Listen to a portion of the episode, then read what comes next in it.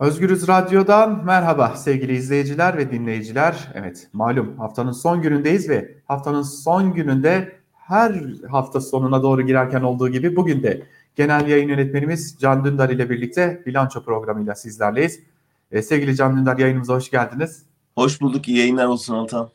Evet her hafta tekrarlıyoruz bu yayını. Her hafta kapatırken daha iyi gelişmelerle, daha mutlu mutlu konuşabilmek dileğiyle diyoruz ama e, başka bir yığınla ne yazık ki izleyicilerimizin ve dinleyicilerimizin karşısına çıkıyoruz. E, her geçen gün ne yazık ki ülkede başka şeyler duyulmaya, başka şeyler konuşulmaya e, başlanıyor. Şimdi bu yayına hazırlandığımız, girdiğimiz dakikalarda e, Amerika Birleşik Devletleri'ne ve başka ülkelerden açıklamalar vardı. E, terör saldırısı olabilir noktasında açıklamalar vardı. Amerika Birleşik Devletleri İstanbul konsolosluğunu tamamen kapattı.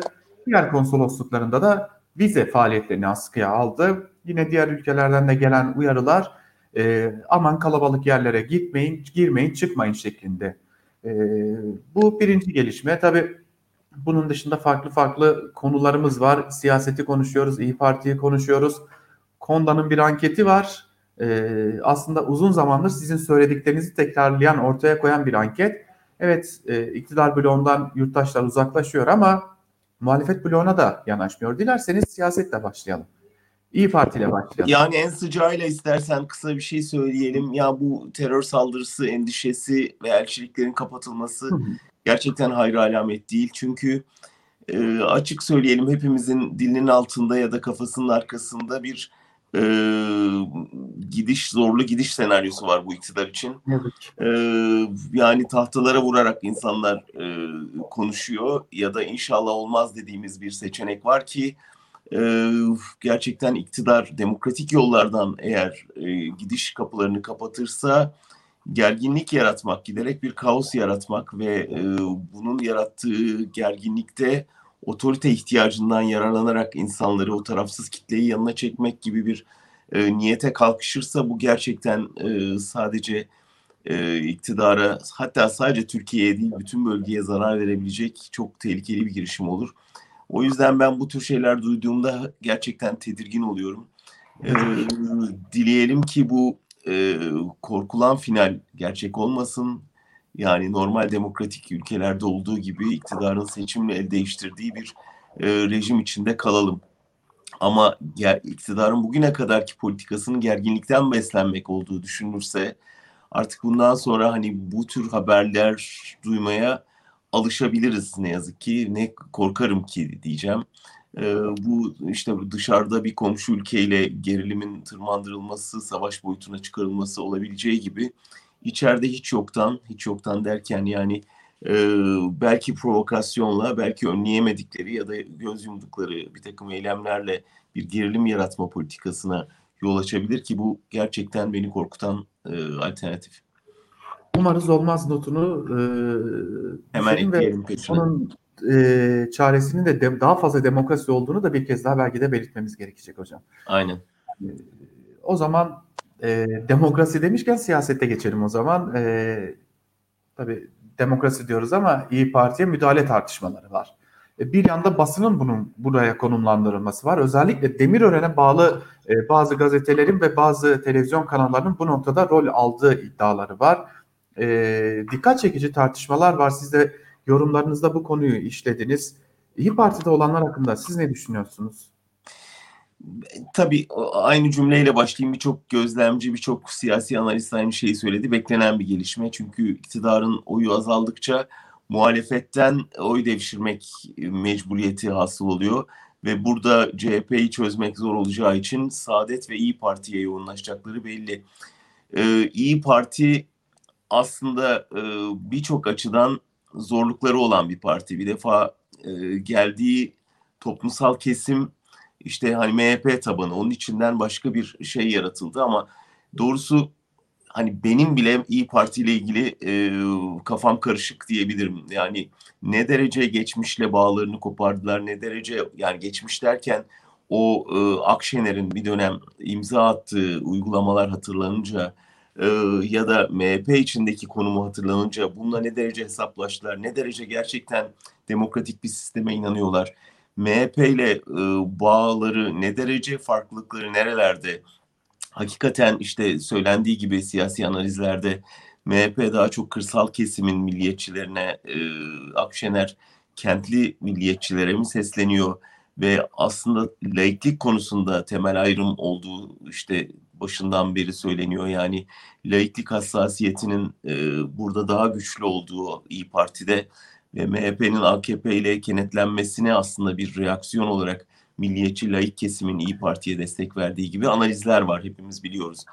Şimdi bu analizlere baktığında işte AKP tam da oraya o hassas noktaya saldırıyor. O milliyetçi söylemi tırmandırarak İyi Parti içindeki milliyetçi damarı yükseltip bunu kendi cephesine çekmeye, CHP'den uzaklaştırmaya, oradaki ittifakı bölmeye çalışıyor ve bunu yapmak zorundalar. Çünkü gerçekten eriyen bir iktidar bloğu var. Ee, ne derece başarılı olacaklarının test edildiği bir dönemden geçtik geçen hafta. Ben doğrusu bu testi iyi atlattığını gözlüyorum e, geçen hafta. E, çünkü ciddi bir atak yapıldı. İşte FETÖ'cülük gibi çok e, hani önemli bir iddia ortaya atıldı. Hem de kendi içinden atıldı. Ve Akşener tırmandırmadan e, çok e, dışarıya kol kırıldı ama hani yen içinde çözeriz havası vererek bunun üstesinden gelmeye çalıştı. Sanki İyi Parti'de böyle bir parçalandılar havası yaratılamadı. E, hatta bunun hüsranını yandaşmasında gördük kısmen. Dolayısıyla İyi Parti daha da üzerinde çalışacağı bir zemin iktidarın belli ki önümüzdeki süreçte ama ilk ilk dalgayı atlattıklarını gözlediğimi söyleyebilirim. Evet şimdi bu noktada Meral Akşener'in e, o dikkat çekici çabalarına değinmek lazım. Şu noktadan çaba diyorum. E, Meral Akşener köy köy, ilçe ilçe, kasaba kasaba gezmeye devam ediyor. Bugün de gezmeye devam ediyor ve e, esnafla bir araya geliyor. Ekonomik krizde siftah yapamayanlarla bir araya geliyor. Yurttaşlarla bir araya geliyor. E, bu çabanın kendisini bir oy olarak döndüğünü de görüyoruz aynı zamanda. Evet, Ondan evet. bunu gösteriyor. Aynen çok önemli bir şey yapıyor aslında. Yani muhalefetten beklediğimiz şeyi yapıyor Akşener. Nihayet vatandaşla yüz yüze temas kuruyor ve e, hani bu genel merkezlere kapanmış muhalefet ekranlardan e, ses vermeye çalışan muhalefetin ötesine geçip gerçekten e, sokakta siyaset yapmaya başladı. Zaten iktidarı ürküten de asıl zannediyorum bu. E, nihai amaç İyi Parti'nin merkez sağda oturması. Eski zannediyorum bir dönem AP'nin sonra ANAP'ın e, işgal ettiği o e, merkez sağdaki boşluğu doldurmak ve AKP'nin elinden orayı almak olduğunu düşünüyorum ki bu akıllıca bir strateji. E, burada güçlendiği sürece hem ittifaka hem CHP ile kuracağı işbirliğine çok büyük katkısı olacaktır. Hem de AKP'nin altına oyacaktır tabii bu gelişme. O yüzden bu panik, o yüzden de bölme çabaları. Tabii oy, oylara da bakmak gerekecek. Ee, yani İyi Parti'nin oy oranında artış var. 14.8. Ama CHP'nin oy oranı 21.6'ya düşmüş durumda. Ve ikisini topladığımızda %36.4'e erişiliyor.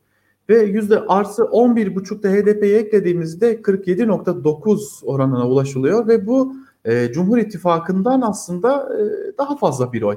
Ama e, Saadet, Deva, Gelecek gibi partilerin oylarını da eklediğimizde neredeyse 51'e 51'i yakalıyor Cumhur İttifakı ama e, Millet İttifakı diyelim hadi. E, ama e, ucu ucuna yakalıyor. Arada çok ciddi bir kararsızlar, gri bölgede kalanlar var. E, İyi Parti sağda ya da milliyetçi söylemlerde durduğu için belki gidemeyen CHP seçmeni var. Çünkü CHP'de bir düşüş var ama bir yere gitmiyor bu seçmenler. Herhangi bir partiyi de tercih etmiyorlar. CHP'nin konumunu nasıl görmek gerekecek hocam? Yani bu toplamalar şu anda biz çok gerçekçi gelmiyor bana. Ee, bunu yani Hı. dün sabaha kadar e, Amerikan seçimlerini izlemeye evet. çalıştım. Son ekran tartışmasını izledim. Düşünün 10 gün kaldı. 10 gün kalmasına rağmen hala Amerikan seçimleri hakkında kimse kesin konuşamıyor ki anketler ilk kez hakikaten çok da önemli bir oy farkı gösteriyor Trump'la Biden arasında. Yani 10 gün kalan bir seçimde bile tahmin yapmak zor ki Türkiye'nin önünde işte kimilerine göre bir, kimilerine göre iki yıl var seçime. O yüzden bu rakamlar çok değişecektir. Kimin lehine değişeceği elbette hem iktidarın ataklarına bağlı hem muhalefetin e, neler yapacağına bağlı ama şu anda görünen e, o gri bölgenin çok da muhalefet açısından güvenilir bir oy tabanı oluşturmadığı şeklinde. Yani evet AKP'den kopuyorlar e, ve karşıda bize yer var mı acaba diye bakınıyorlar yani en kaba tabiriyle bu kesim ki yani çok önemli bir kesim, çok büyük bir kesim. E, aslında muhalefetin onları kucaklamaktaki başarısızlığının da göstergesi bu.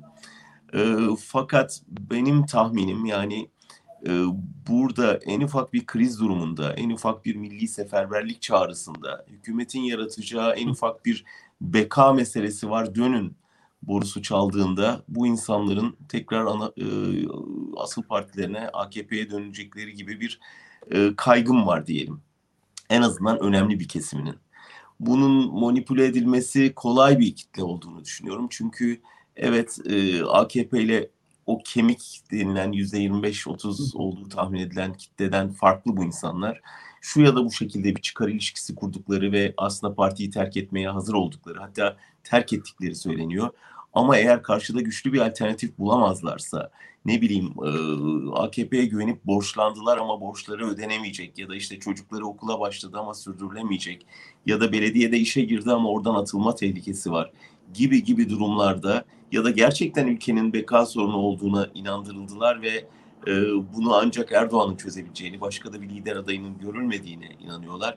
O durumda bu kitlenin e, muhalefet yerine iktidar bloğunu seçeceğini tahmin etmek için kain olmaya gerek yok. Yani siyaset biliminden biraz anlayan herkes ya da Türkiye siyasetini biraz gözleyen herkes bunu tahmin edebilir.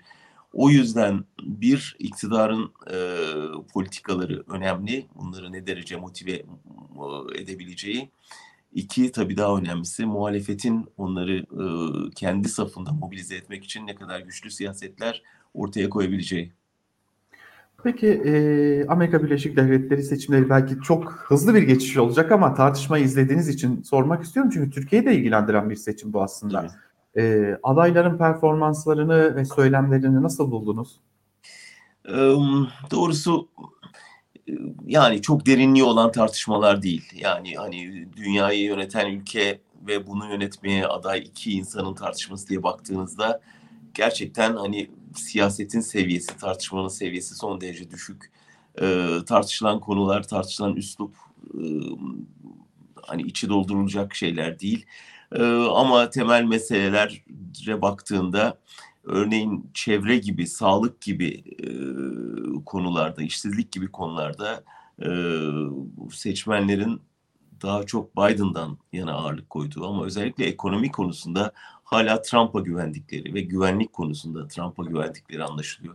Bu ayrım önemli. Burada insanlar şuna karar verecek demektir. Yani bir yerde hani yer kürenin geleceği, hakikaten büyük çevre sorunları ve Amerika'nın buradaki rolü.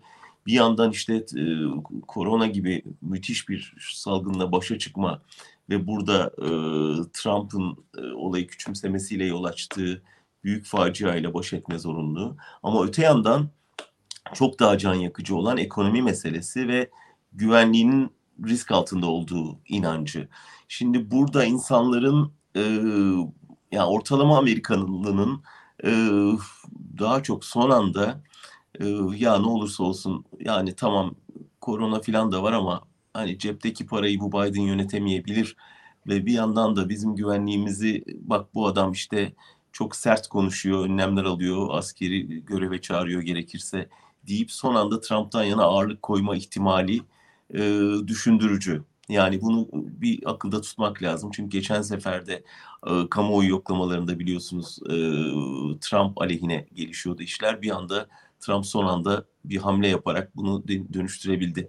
E, o yüzden kesin bir şey söylemek. Son kamuoyu yoklamaları yani şeyi de gördüm. E, tartışma sonrası hemen yapılan ankette de Biden e, epey önemli bir farkla önde görünüyor ama yine de Trump'ın son anda bir e, şapkadan tavşan çıkarma ihtimali ve dediğim gibi bu ortalama beyaz e, taşralı Amerikalıların büyük oranda Trump'ın güvenlik politikalarına ve ekonomi politikalarına güven tazelemesiyle dengeler değişebilir diye endişe ederim. Aslında yabancı olmadığımız bir durum gibi Tabii. de görünüyor. Yani şöyle bir espri her zaman yapılır biliyorsun. Yani Amerikan seçimlerinde bizim de oy vermemiz lazım diye. Çünkü hepimizin geleceğini ilgilendiren seçimler yani. Ne yazık ki öyle. Şimdi Amerika Birleşik Devletleri demişken e, e, siz ısrarla söylüyorsunuz zaten bu programda sen de konuş diye. Evet. E, ona dair bir, bir şey aktarmak istiyorum. ABD'de bir yasa varmış. Bunu da öğrendik yani çünkü e, başımıza geldi devletlerindekini de. Çinli şirketlere karşı uygulanan bir yasa. E, özellikle Çin'in Amerika şirketlerini ele geçirmemesi için tırnak içerisinde söylüyoruz tabii bunu. Bir takım yasalar varmış. Nedense bu yasaların bir benzeri şimdi Türkiye'ye geldi.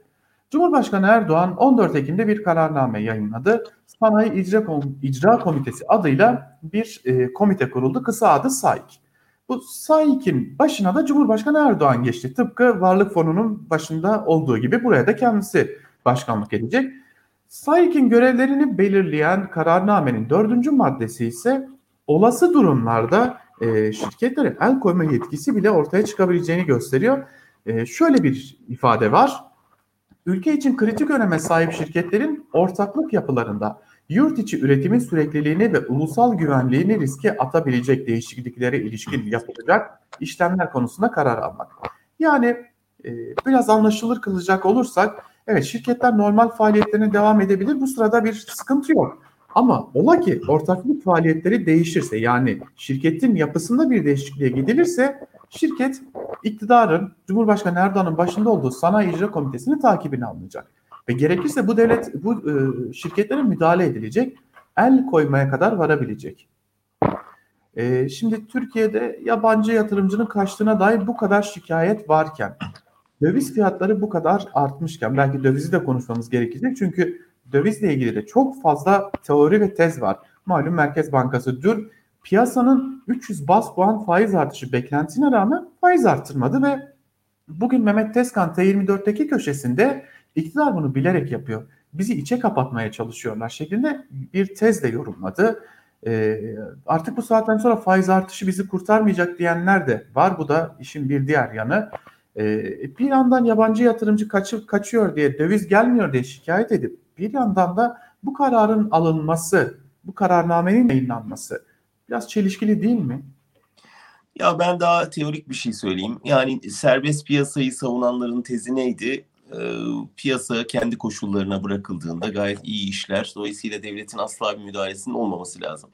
Şimdi görüyoruz ki senin de bahsettiğin gibi Amerika'dan başlayan bir müdahaleci yaklaşım ortaya çıkıyor. Ha Çinliler almasa e ne oldu? Hani serbest bırakırsak her şey mükemmel işleyecekti.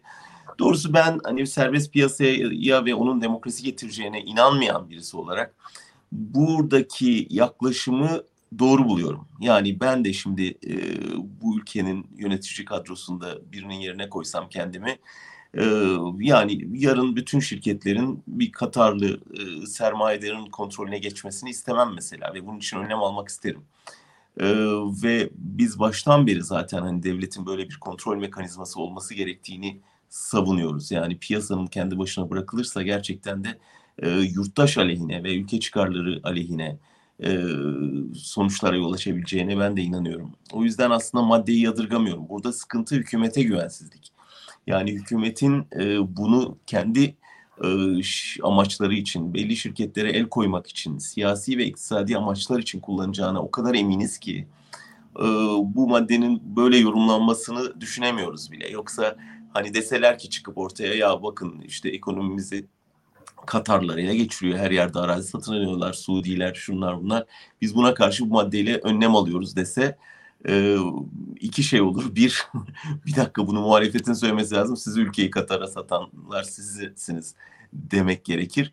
E, dolayısıyla aslında hani bugüne kadar izlediği politikaya tam aykırı olduğu için hani böyle bir perspektif hepimiz şeyden şüpheleniyoruz. Yani şirketlere el koyacak. Bu da yabancı sermayeyi elbette ürkütecektir.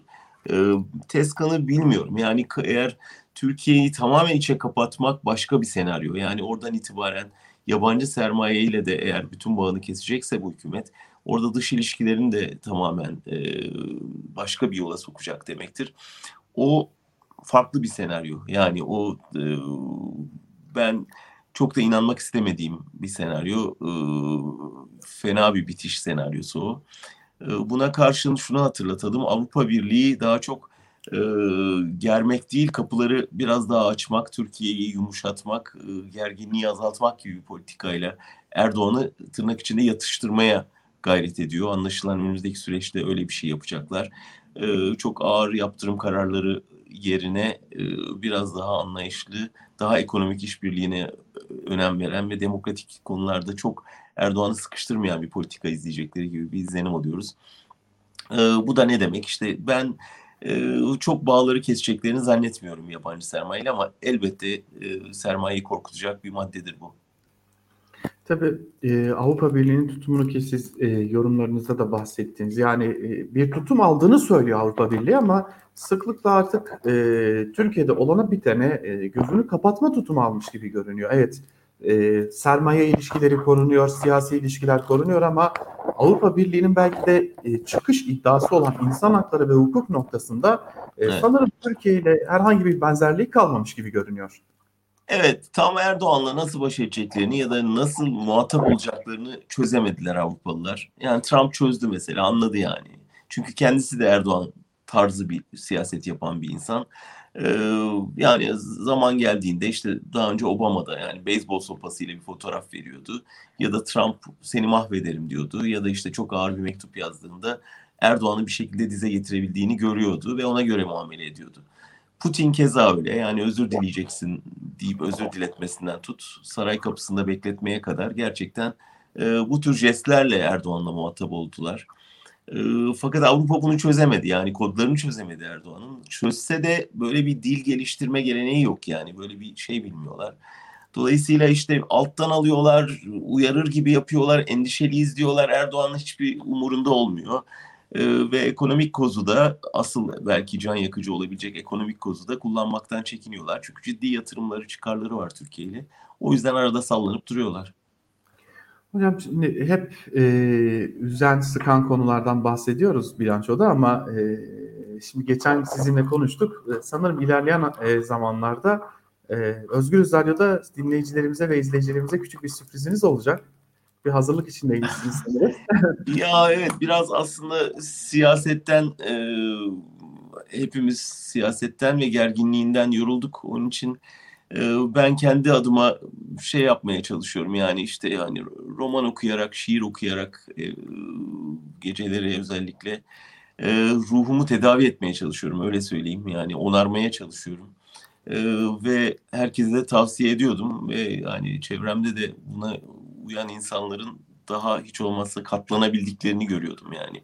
Gece aldıkları o enerjiyle gündüz yaşadıkları, ekranda gördükleri e, faciaya katlanmalarını daha kolaylaştırıyor. Sonra dedik ki ya bunu acaba biz e, bir, bir tür biz bu şeyi verebilir miyiz insanlara bu fırsatı, şansı? E, o yüzden hani daha edebi tadı olan, daha şiir, müzik yoğunluklu bir programla acaba e, seyircimizin karşısına çıksak, dinleyicimize ulaşsak karşılık görür müyüz diye böyle denemeler yapmaya başladık. Yakında umarım böyle bir şey olur ve insanlar bizim sadece işte böyle felaket haberleri veren haberciler değil, aynı zamanda hani güzellikleri de paylaşabilen programcılar olduğumuzu da görürler. Yani açıkçası ben e, bu radyonun bir e, çalışanıyım ama e, bunu reklam yapmak için de söylemiyorum. Ben de heyecanla bekliyorum çünkü ihtiyacımız var. Evet, hepimizin aslında, hepimizin biraz şiirle, e, romanla, öyküyle, edebiyatla, sanatla buluşmaya, oradan soluk almaya, biraz güç toparlamaya ihtiyacımız var. Kesinlikle öyle. Bu güzel haberle bitirelim dilerseniz bilançoyu. Tamam Altan, çok teşekkürler. Evet, bir haftanın daha sonuna geliyoruz. Bir bilanço programının daha sonuna geliyoruz. Genel yayın yönetmenimiz Can Dündar'a da teşekkür edelim. Bu haftalık da bilançoyu noktalayalım.